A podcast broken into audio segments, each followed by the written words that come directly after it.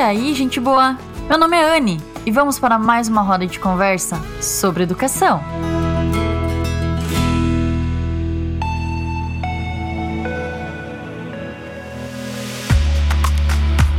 Como você está?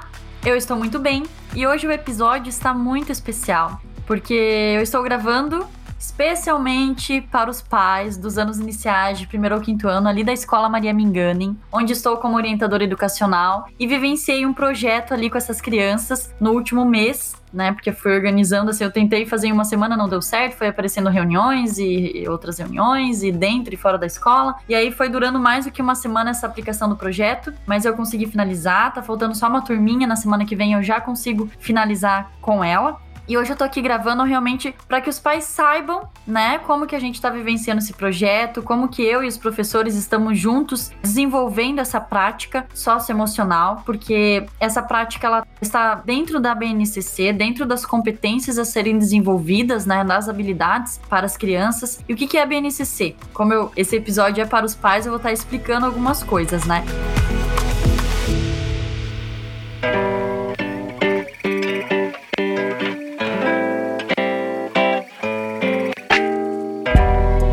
A BNCC é um documento que norteia todo o trabalho do professor. Então, o professor ele vai fazer o seu planejamento anual, seu planejamento quinzenal, tudo baseado dentro da BNCC. Toda habilidade, todo objeto de conhecimento ele desenvolve a partir desse documento. Tá tudo lá. E ele é lindo, tá? Tem algumas coisinhas que realmente fogem, que a gente não tem estrutura para isso, que a gente, né, mas enfim, eu não estou aqui para reclamar, nem criticar, nem nada, né? E estou aqui para contar o projeto em si que eu venho desenvolvendo dentro dessas competências que estão na BNCC. Quais são as competências? Elas estão sendo desenvolvidas, alinhadas dentro do socioemocional. Porque quando eu estou dentro da escola, além de eu aprender especificamente, né, dentro da minha aprendizagem, dentro da minha individualidade, eu estou aprendendo a socializar também. E é ali que entram os conflitos. É a maior demanda dos pais com a escola são a questão de conflitos. A maior demanda que eu tenho dos professores, das crianças, são de conflitos. Questão da aprendizagem são questões assim que, que logo a gente já observa, o professor já consegue se basear ali e fazer o seu planejamento dentro, né, dessas dificuldades das crianças e a gente ou encaminha ou pede um auxílio, porque hoje eu vejo assim, uma coisa que a gente precisa muito aceitar primeiro. Todos estão precisando de ajuda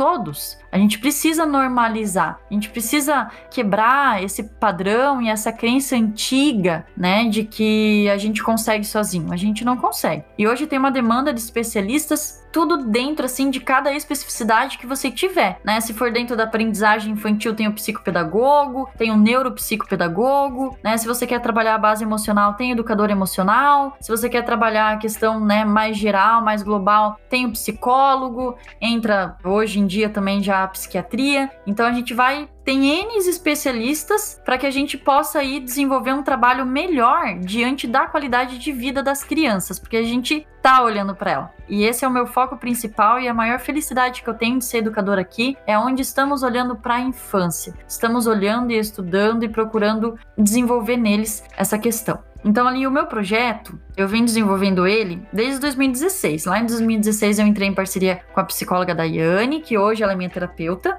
Na época, ela que me trouxe o projeto, ela que iniciou ele, ela né, foi a, a grande mentora de tudo isso. E eu fui seguindo nos anos seguintes, porque daí eu me mudei da cidade onde eu, no caso, convivia com ela, né? E aí, nas outras turmas de educação infantil, eu fui também abordando é, essa questão das emoções, eu, né? Então, eu trabalho essa base emocional já desde 2016 e é algo que eu amo fazer e acho que é algo que a maioria dos bloqueios em, em relação à, à, aprendizagem, em relação à dinâmica familiar, é dentro da base emocional, é de como nós reagimos e pensamos e ativamos essas emoções que desencadeiam, né, vários traumas, transtornos e assim vai. Então, quando eu entrei ali de orientadora educacional em 2020, na Escola Maria Mingani, a gente teve a pandemia, então eu não, não consegui observar muito, eu estava em fase de aprendizagem, então tudo era novidade, tudo mesmo, desde entrada até a saída, eu estava aprendendo, eu não sabia nada, zero, porque eu, por 10 anos eu trabalhei em educação infantil, era professora de 15 alunos, e aí em 2020 eu assumi ali o concurso como orientadora educacional, que sempre foi meu sonho, mas eu entrei numa escola de fundamental e médio, com mil alunos, sendo eu ali a, a questão da coordenação. Eu tinha uma equipe maior na época também, onde me, me trazia maior tranquilidade. Em 2021, a gente perdeu dois dessa equipe, e aí em 2021 eu iniciei ali também sozinha, e fiquei ali, estou até hoje, né, na coordenação ali com, com essa galera aí de alunos e famílias mas eu amo fazer isso. E em 2021 que eu consegui ir observando a demanda infantil, eu já entrei ali com a primeira fase assim do projeto. Então eu tive três encontros na época do primeiro ao quinto ano. Foi mais fácil porque era metade dos alunos, né? Era grupo A e B na época.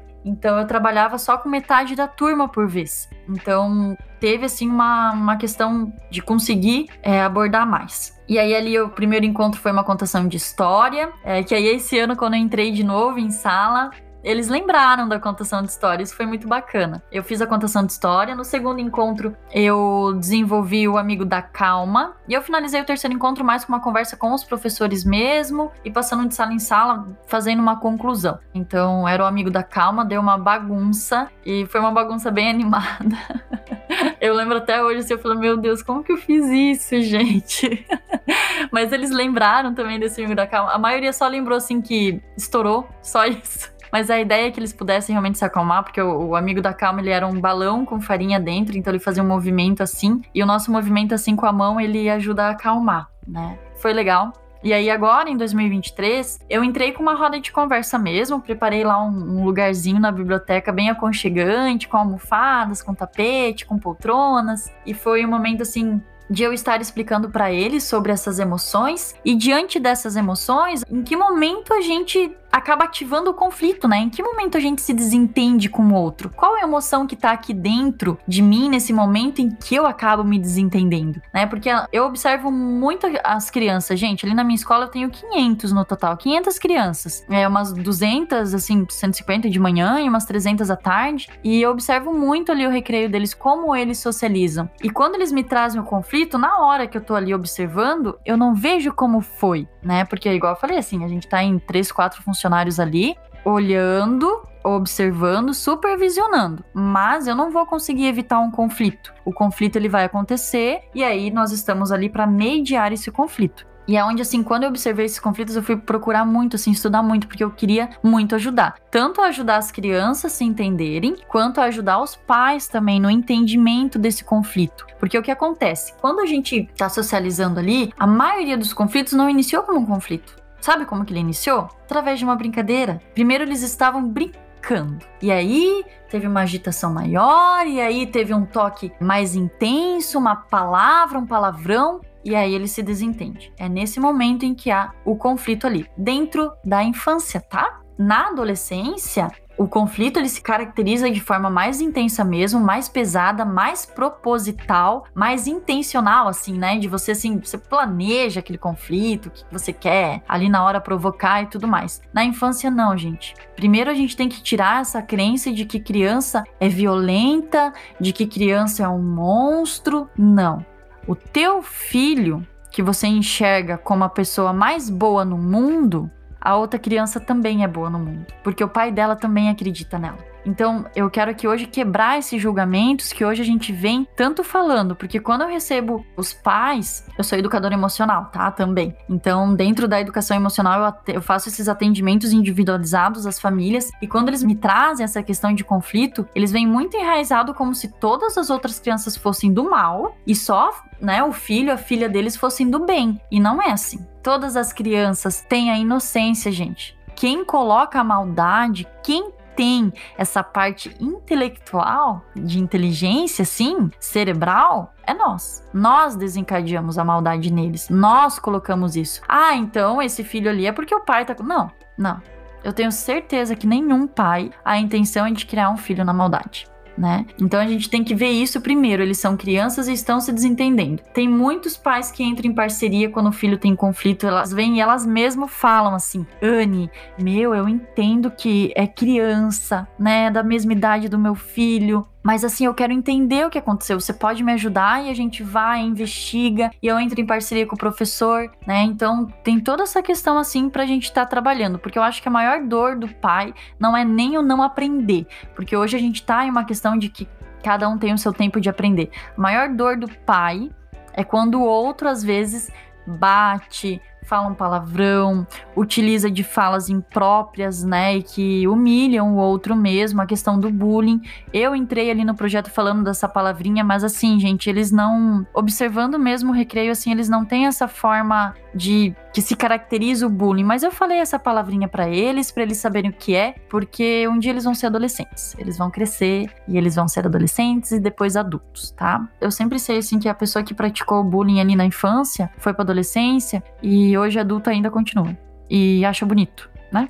Tem muita gente, eu tenho pais, eu tenho pais assim que vem numa demanda. Como é que é aquela prof? É a mais magrinha ou é a mais gordinha?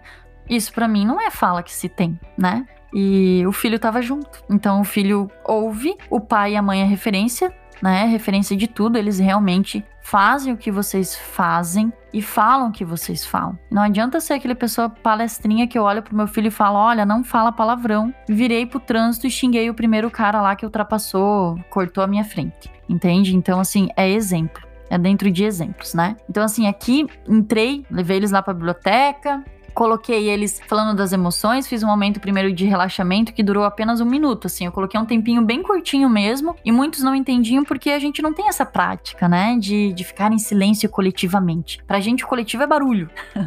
então, eu coloquei eles naquela demanda, assim, de silêncio coletiva, e foi interessante, assim, observar eles também. Depois eu entrei com essa fala das emoções, entrei o porquê que desencadeamos conflitos, né, o que significa a palavra bullying, o que que é, né, e o que que machuca o outro, que às vezes uma machucar não é apenas é o bater, mas sim o falar. O falar também machuca. Utilizei de exemplos e criei um, um papel, fiz ali no Canva mesmo, um emocionário. Coloquei assim, escrito, né? O que fazer quando você sentir. Daí tem a raiva, a emoção da raiva, ali coloquei um emoji, um emoji da tristeza e coloquei práticas e ideias assim para você se acalmar diante da raiva e da tristeza. Perguntem aí pros seus filhos, para eles mostrarem, porque eu pedi para eles colarem no caderno, decorarem assim em volta, que toda vez que eles sentirem essa emoção, eles possam estar procurando. Eu tive já feedbacks, tive crianças que me trouxeram para me mostrar, né? Trouxeram para dizer se eu tive uma menina do quinto ano, ela falou assim: chegou toda, né, faceira, assim. Anne, eu.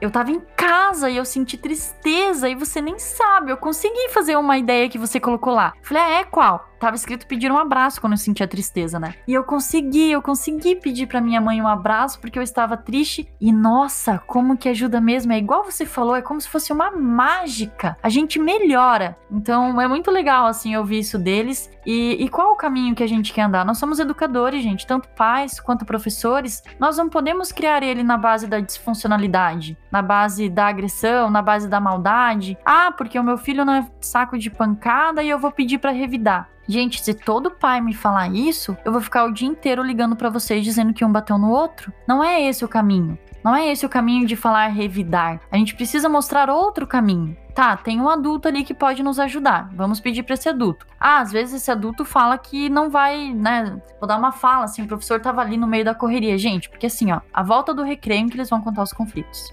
Imaginem 30 crianças ao redor de você contando o recreio. 30 crianças falando ao mesmo tempo, querendo ter atenção ali, sendo só uma professora. Então é difícil tá? E é onde eu coloquei essa ideia para elas assim: coloca um momento então para ouvir eles, não nesse momento ali que estão todos agitados, todos querendo contar, né? E todos com a emoção à flor da pele ali. Eu tô sentindo raiva, tô sentindo tristeza, né? Porque eu tô ali aprendendo a socializar. E gente, na hora da socialização ali, em que tem a supervisão e não tem os pais que são a referência, porque não sou eu ali a Anne que tô olhando para ele, eles vão ter eu como referência. Não, porque eu entrei meia hora ali com eles na biblioteca e ensinei pouca coisa sobre o tanto que eles socializam realizam na vida. Então, assim, eles vão ter o exemplo de quem é referência, da onde eles passam todos os dias juntos, que é pai e mãe. Então, se eu não dou o exemplo, eles vão ter o reflexo e vivenciar isso na escola. Né? E, e é ali que a gente precisa estar tá auxiliando eles a conversar, a dizer o que sente, a terem voz e não a agredir o outro,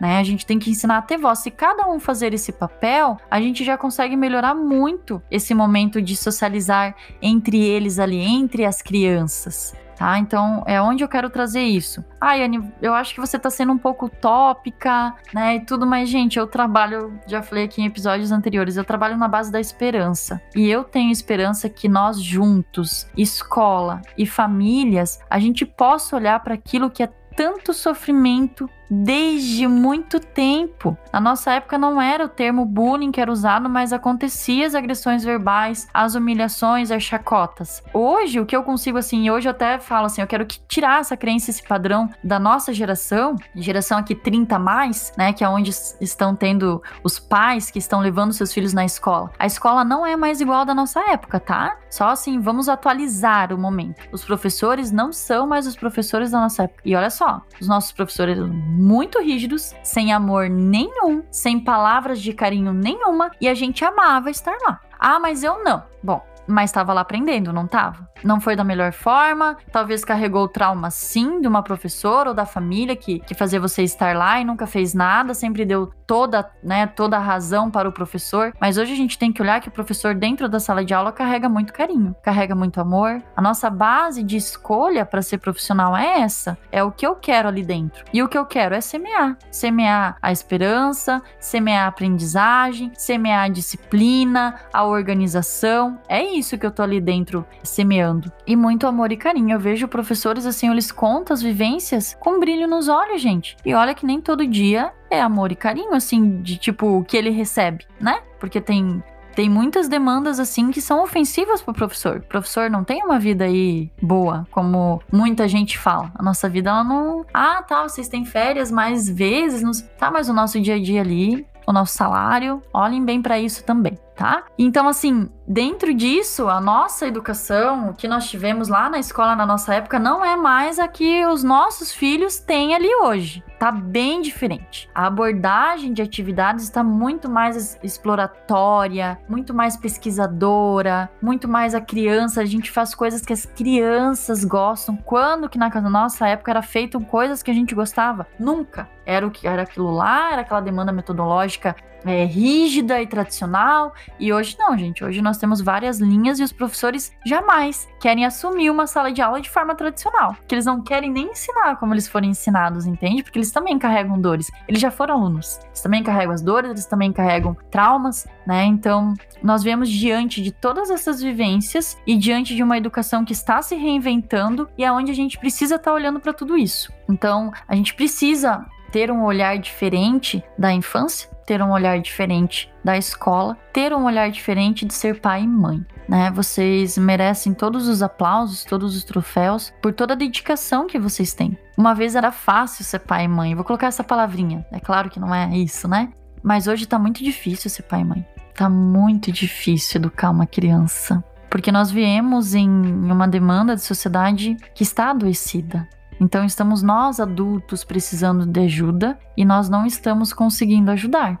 Né? Então nós precisamos buscar essa ajuda, buscar esse auxílio. Eu falo por mim. Diante da minha experiência profissional, quando eu entrei ali na escola como orientadora educacional, eu olhei para o meu dia a dia e falei: Meu Deus, eu preciso de ajuda. Eu não coloquei a culpa no outro também não coloquei a culpa em mim. Eu coloquei que o meu sonho, eu queria viver o meu sonho, eu queria estar com uma saúde mental ali para viver o meu sonho. E eu procurei ajuda para conseguir olhar, continuar olhando com amor, continuar olhando com esperança, continuar estando ali presente para ajudar. Porque quando eu não estou bem, é nítido. Se eu tô numa semana ali não muito boa, eu vejo que eu não consigo ajudar. E por vezes me desentendo também. Nós, com cérebros adultos, todo desenvolvido, nos desentendemos e entramos em conflito, imagina as crianças. Então, meu sonho assim é entrar com a base emocional na infância, para que a gente venha trabalhando com as emoções, que a gente venha entendendo elas, que a gente venha procurando estratégias e recursos para estar lidando com nós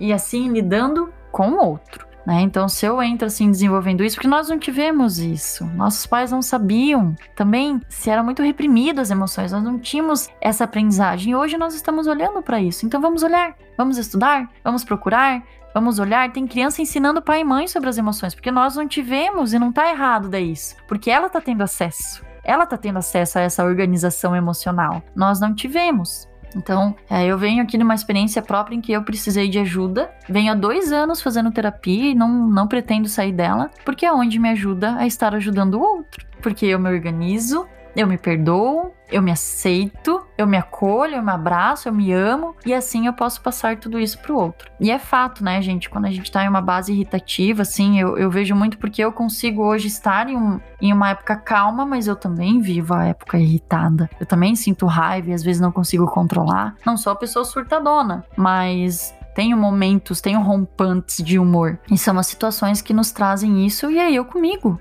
Eu não tenho que pedir para ninguém melhorar nada. Sou eu que tenho que melhorar, né? Para que eu aceite, para que eu me fortaleça, para que eu esteja protegida, né, disso tudo.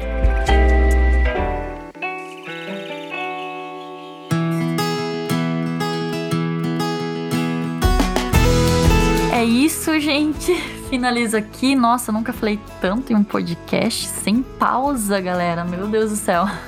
Mas eu gostei muito de estar aqui. Quando eu venho aqui gravar os episódios, eu imagino realmente uma roda de conversa, que esteja conversando com as pessoas. E hoje foi muito especial porque eu tô aqui falando com os meus parceiros. Vocês são meus parceiros. É, eu fico muito à disposição. Eu queria dizer assim que eu não tenho intenção nenhuma de entrar de modo de cobrança, e sim só de modo a gente a olhar a acolher a infância, a olhar ela com mais amor, não só para os nossos filhos, mas para os colegas que eles estão é, iniciando essa vida escolar, que é do primeiro ao quinto ano, é o início da vida escolar apenas, né? E é onde eu estou desenvolvendo a personalidade deles. Então, vamos ver o que, que a gente quer que o nosso filho esteja fazendo no mundo. Porque se dentro de casa eu tô ensinando amor, se eu tô dando um exemplo, não falando palavrão, não xingando o outro, não humilhando o outro, não praticando bullying na vida adulta, porque a gente não. Na vida adulta, daí tudo pode, né? É engraçado isso, eu acho muito engraçado. Mas olhar para isso também e eu estou aqui de base na parceria mesmo. Se vocês tiverem alguma dúvida e tudo, é igual eu falei ali, eu trabalho como educador emocional, então eu faço atendimentos individualizados para as famílias e acontecem fora da escola, ali, ali dentro da escola, como orientador educacional, eu tenho uma demanda bem diferente. Eu vivo um sistema ali dentro, né? Eu sou concursada, mas dentro da minha linha ali de educador emocional, que fica mais a minha cara. Então, venham me conhecer também, se vocês quiserem, né? Quiserem conversar, tirarem dúvidas ou só trocar figurinha, trocar ideia. Eu amo muito conversar com vocês. Eu aprendo pra caramba em cada encontro com as famílias, em cada demanda que vocês trazem de dificuldade. E eu acho uma força tremenda quando vocês vêm pedir ajuda. Eu acho assim que precisa de uma coragem para estar tá quebrando o padrão gigante. Então eu admiro muito quem vem e pede ajuda. Admiro mesmo, assim. Vocês são batalhadores guerreiros, são analíticos, são pessoas que observam, que querem melhorar e que querem, né, um, um mundo melhor em si, uma sociedade melhor, que acreditam nas pessoas, né? Então, é isso. Gente, se fez sentido para vocês, né? Foi especialmente, sim, pros pais do Maria Mingane, mas se vocês gostaram, quiserem partilhar com, com uma família de amigos que não são ali da escola, mas que também têm filhos nas, em outras escolas, né? Fiquem à vontade. E é isso, gente. Fiquem bem e entendam suas emoções sempre que possível.